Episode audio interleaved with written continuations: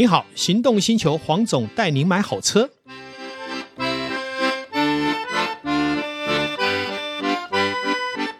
黄总带您买好车，再次来到线上，与导叔一起来跟全国听众来谈幸福事。Hello，各位听众朋友，大家好，我是导叔导贵座。今天有没有什么我们可以来讨论的幸福事呢？哎，黄总，我最近在外面一直听到一个传说，一个谣言哦。说说看，愿闻其详。哎，听说中古车要崩盘了。好、哦，真的、啊，外面传得很凶啊。老实说，上个礼拜录《梦想街五十七号》，哎，我们也在谈这个话题。是哦。当时冠宇主持人呢，特别问我一个问题，他说他看到电视媒体有很多车商说中古车崩盘了。对啊，因为。这件事情外面说的沸沸扬扬的，因为你知道吗？是因为毕竟疫情过了，有些中古车的价格是需要修正回档的。是的，对。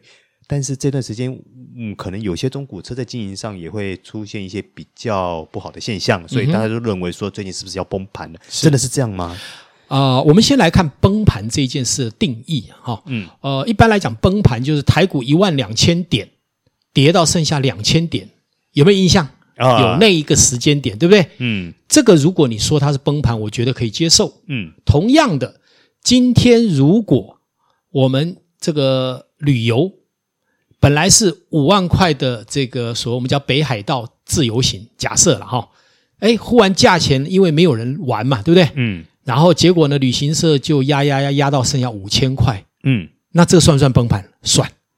请问你现在买一台正常的车？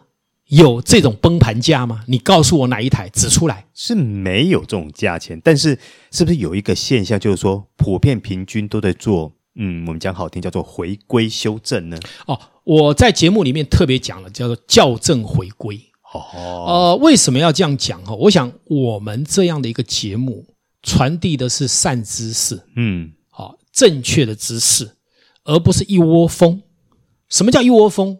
就是当大家看到这个一个不对的方向，然后因为那可以蹭人气、蹭人流、蹭流量，甚至于增加你的粉丝，你就干了。嗯，可是你没有想到，这个是严重伤害你的产业，而且是自己也不得利，又伤害到别人。哎，不过黄总。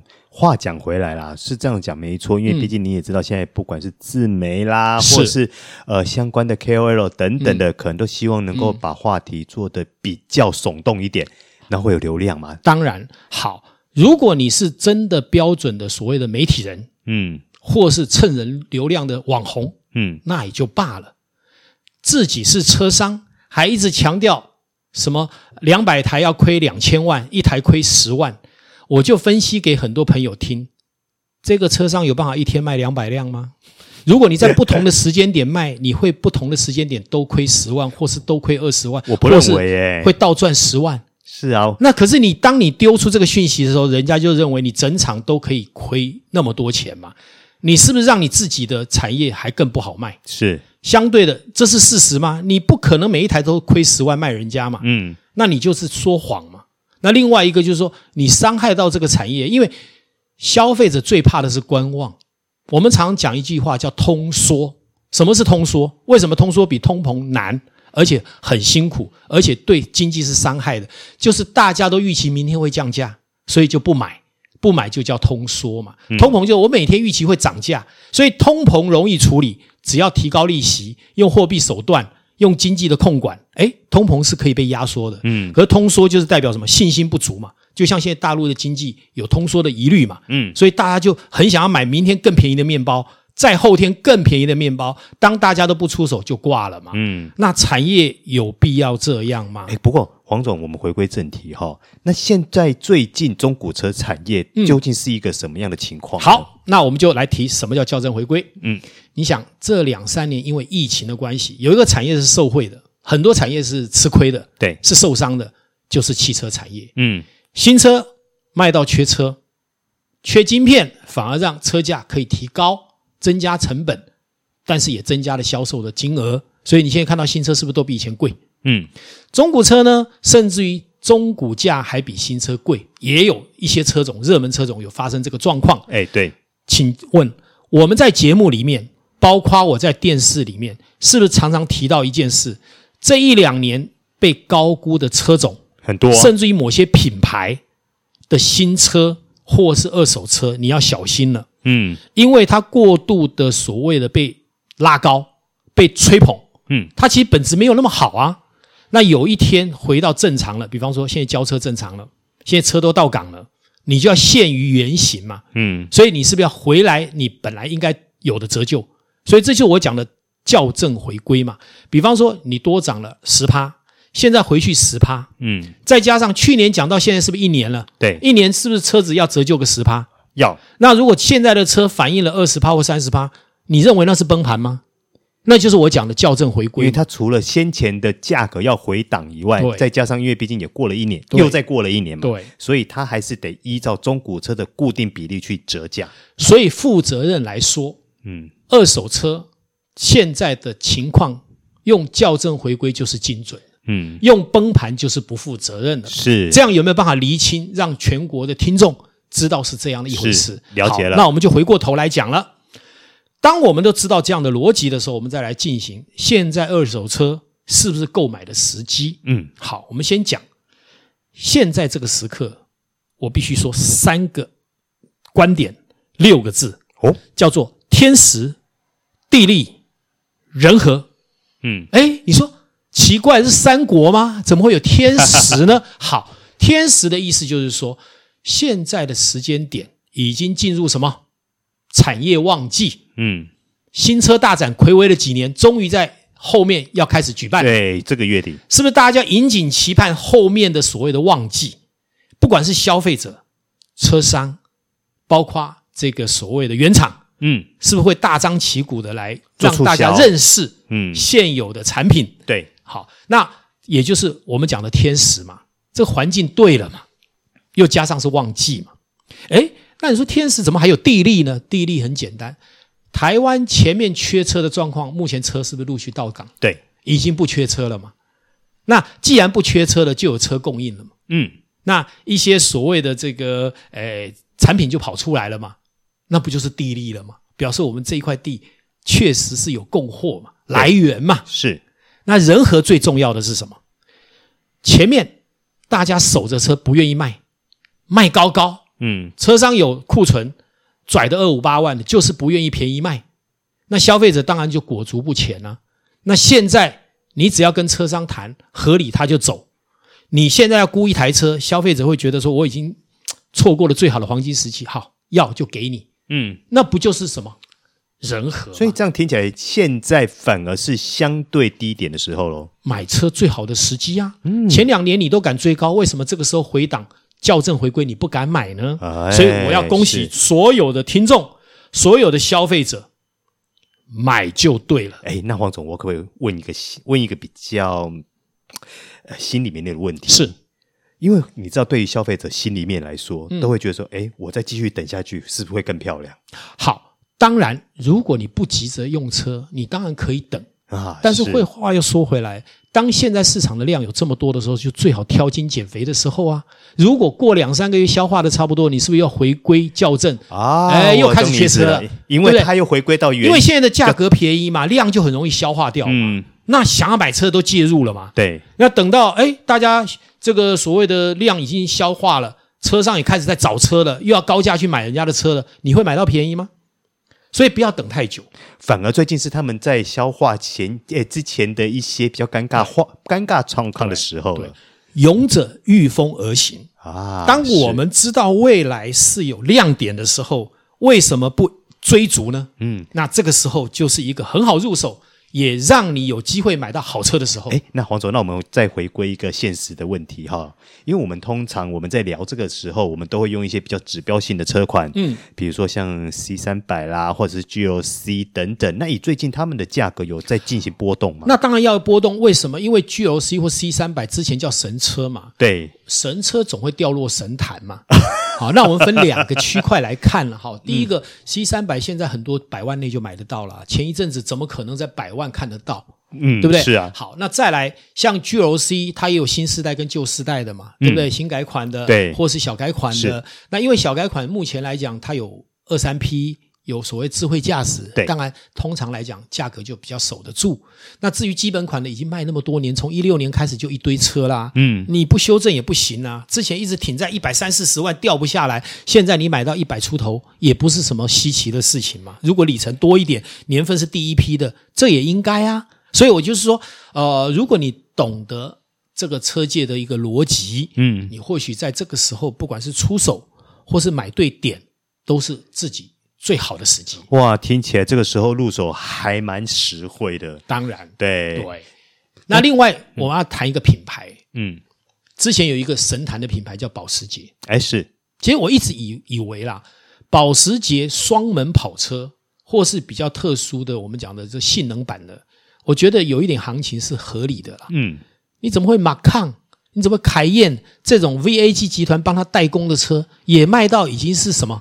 神的价格，哎，开玩笑，黄总，你这样讲是呃亵渎神呐、啊！哦，所以你看最近的凯宴，啊、最近的马抗就比较大的跌幅了嘛。哦、我之前就有警告很多客户啊，都会问我说：“黄总，你要不要呃帮我找一台那个？”我说：“你不要考虑了。第一个，你买到价钱有时候是五年才折二三十趴，嗯，五年总总要折个四五十趴吧，对不对？对啊、你折那么少，那你跟别人来比，你的车又没有真的好到那个程度，你何必呢？果然。”最近这半年，我看很多车商在抛售，哦，价钱就哇崩了嘛。哎，那这样的话，它这个来说崩还是有点类似哦。那像你这个哦，我们先用哦，我们用崩这个字好了。嗯、它的真正原因是因为台湾的货源太多呢，还是有其他的原因呢？第一个，以保时捷它本来它的销售量，除了双门，它现在变成大宗都是在卖修旅车。哎，对。可是它精神，它的品牌象征并不是修旅车嘛。嗯。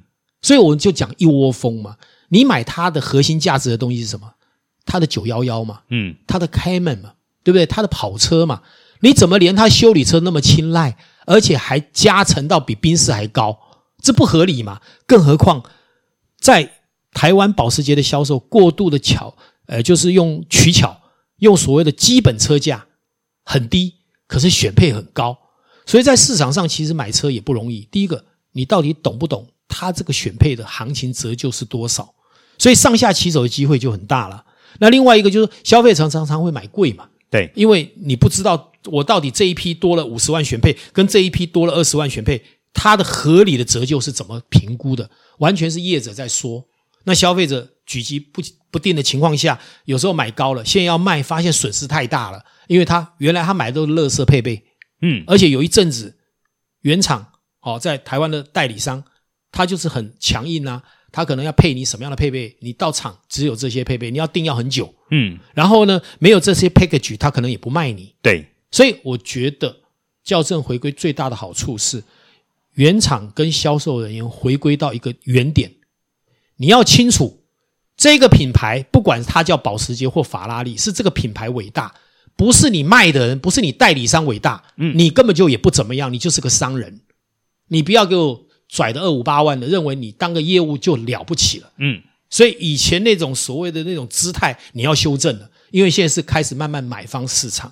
那另外一个就是说，我们回归到基本面，服务业就是要服务客人，而不是你随便给他乱加价，你随便因为产品缺乏你就给他灌水，到最后的结果就是人家讨厌这个品牌，人家不喜欢这样的一个销售模式，变成品牌是正确的，可是因为操作的人是有问题的。导致大家对这个品牌会开始产生厌恶感，嗯，那这个厌恶感一发生，其实会根深蒂固的加重我们会对这个品牌，不管它的二手或中古车，它反而会产生一个负面的影响。所以，一个好的负责任的行销，应该是说，我们乘着歌声的翅膀，这品牌够好，我们歌颂它。但是，我们要考虑的一点，财神爷是我的消费者，他是付钱买我东西的，嗯，我更要服务他。你不能服务品牌不服务消费者嘛？因为最终是谁拿钱出来？消费者。你是赚谁的钱？消费者，对吗？你不是赚品牌的钱嘛？嗯、好，回归来，我们这个节目是讲善爱。如果你出发点是善的，是有爱的，而且是追逐正能量，我们用这样的观点去看待这整个世界，包括今天谈的题目。那就是所谓的虽不中亦不远。嗯，诶，我想我们讲道嘛，嗯，我们讲这个这个所谓的推广嘛，就是要强调一个正向。诶，对，好，黄总，你既然讲到 Porsche 保时捷，嗯，那我又要想顺便问一下，那最近超跑的中古车市又如何呢？呃，因为说实在的，有一阵子呢，可能就是说，呃，大家也是追逐很多像超跑啦这些，但是毕竟啊，在这几年，因为大家疫情不能出去嘛，花了钱买这些比较特别的速度机器，嗯，啊，后来发现可能也没有用到那么。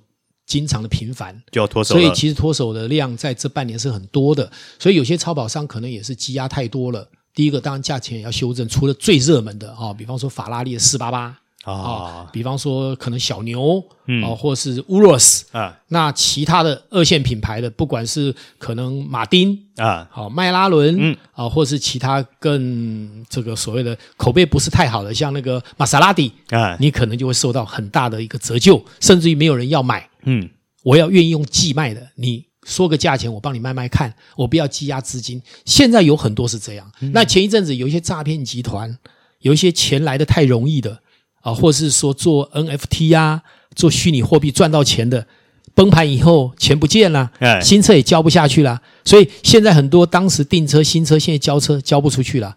所以为什么说我说现在的新车以前？这个所谓的新车直接卖你还要加价，现在门都没有，除了特殊的车，嗯，除了就是那几款以外了。对，像我之前等了两年的露营车，现在去买也有折价，哎，是表示什么？最热门、最热门的车已经开始不热门。嗯嗯。了解，哎，那最近的电动车市场中古车反应呢，有在更加温吗？还是说会稍？我一直认为电动车这件事情大概到十趴就是个天花板，是啊，因为它有很多的不方便性。现在你已经传出全世界很多车厂在电动车是亏钱的，除了比亚迪，嗯，啊，连特斯拉最近也有点卖不太动。对，但是你不要认为比亚迪就永远是在天花板，因为它很多是政府的补助，嗯，它讲的数量。到底是不是真的有获利那么多？虽然财报看起来蛮亮丽，是拿补助嘛？如果中国现在没钱啊，嗯，如果中国政府不补助呢，也搞不好以它卖的价格，我认为亏钱的机会很大嘞。所以我一直不认为说，呃，电动车是我们认为就是未来的一个状态，不管它的销售量，不管它冲刺的一个所谓的比例，嗯，不管它获利的可能性，都在未定之天。是我反而认为还在整理。所以，我们应该是慢慢的期待，嗯、慢慢的看电动车，当然是有机会。氢燃料电池车现在也跟上来了，再加上西方国家发现中国是电动车，有可能一举超越他们，会不会抵制？比方说欧洲的倾销反倾销法，这个不是不可能。对，那再来，他是不是要去弄氢能源或其他的固态电池来抵抗它？所以我说，这个战争还在持续开始当中，还没有任何的。呃，看到终点站的可能性，嗯，所以我们有好戏好看，我们也不花钱，我们也不投资这个产业，基本上看好戏就对了。是，当消费者真好。嗯、那今天我们就聊到这里，好的，期待下一次还有更多的话题，跟全国的听众一起来谈幸福事。嗯，拜拜，拜拜。